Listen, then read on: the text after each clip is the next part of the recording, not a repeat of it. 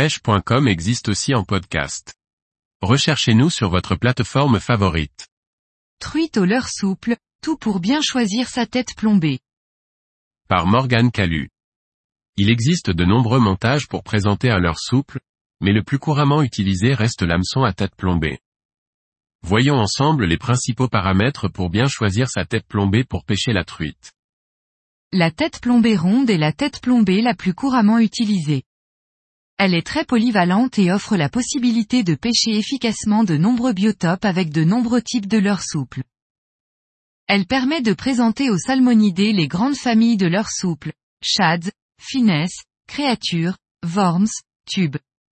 C'est ce qui fait qu'elle est très populaire. Par ailleurs, elles sont très facilement disponibles en de nombreuses tailles et dans tous les grammages, que ce soit en plomb ou en tungstène. Malgré tout, je préconise l'usage des têtes plombées rondes dans certaines conditions où elles sont très pertinentes. C'est le cas en rivière pour pêcher aval, au shad. La tête plombée ronde, qui, bien le leurre souple qui se présente tête la première proprement face au courant. C'est un montage parfait pour peigner creux toutes les veines et pour une pêche méthodique des courants, en conduisant son leurre dans les remous, derrière ou devant les obstacles. J'utilise aussi les têtes plombées rondes en lac, car les lestes sphériques permettent au leurre d'atteindre rapidement le fond avec une coulée quasiment à la verticale. Cela permet de pêcher creux, là encore, et de suivre les reliefs du fond. Enfin, j'utilise beaucoup les têtes plombées rondes pour pêcher les structures verticales ou quand j'ai besoin que mon leurre souple coule précisément dans les obstacles. Le lest entraîne bien le leurre et il est possible de pêcher précisément des postes restreints. C'est le cas des piles de pont, falaises, quais, embâcles et racines. Outre les têtes plombées rondes, l'autre grande famille de têtes plombées à maîtriser pour pêcher la truite au leurre souple est la famille des têtes plombées pointues. Contrairement aux têtes plombées rondes qui apportent pas mal de stabilité, la tête plombée pointue est plus hydrodynamique et fend mieux l'eau. Elle offre la possibilité d'animation plus vive et ample. Elles permettent d'animer en dart, c'est-à-dire non pas seulement de haut en bas, mais en provoquant des décalages de droite à gauche de grandes amplitudes. Ce type d'animation permet bien souvent de déclencher des attaques de salmonidés qui se contenteraient dans d'autres cas de suivre le leurre. J'utilise ce type de tête plombée pointue avec des leurres finesses principalement ou des shads.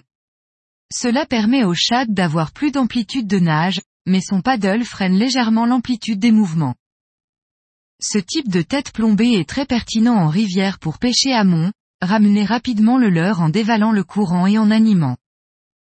J'utilise aussi ce type de tête plombée associé aux finesses pour pêcher de grands volumes d'eau en lac et faire monter les gros salmonidés. Le plomb est un matériau très dense et peu onéreux. Il est très souvent utilisé traditionnellement à la pêche pour de nombreux types de lest. Sa mise en œuvre relativement aisée permet de créer des formes complexes de lest et notamment les têtes plombées pointues. Le tungstène lui, est plus dense que le plomb. C'est-à-dire qu'à masse égale, il sera moins volumineux.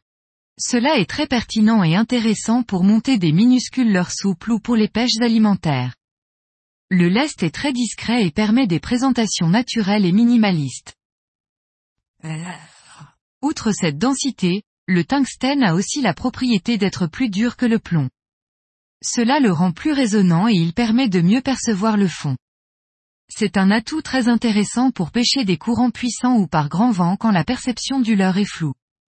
Le tungstène qui touche le substrat transmet des ondes qui sont plus facilement perceptibles dans la canne que lorsque le lest est en plomb. L'inconvénient du tungstène, c'est qu'il a un très haut point de fusion, ce qui rend sa mise en œuvre difficile pour les formes complexes, mise en œuvre seulement par usinage et métallurgie des poudres, pas de coulage possible ou trop cher.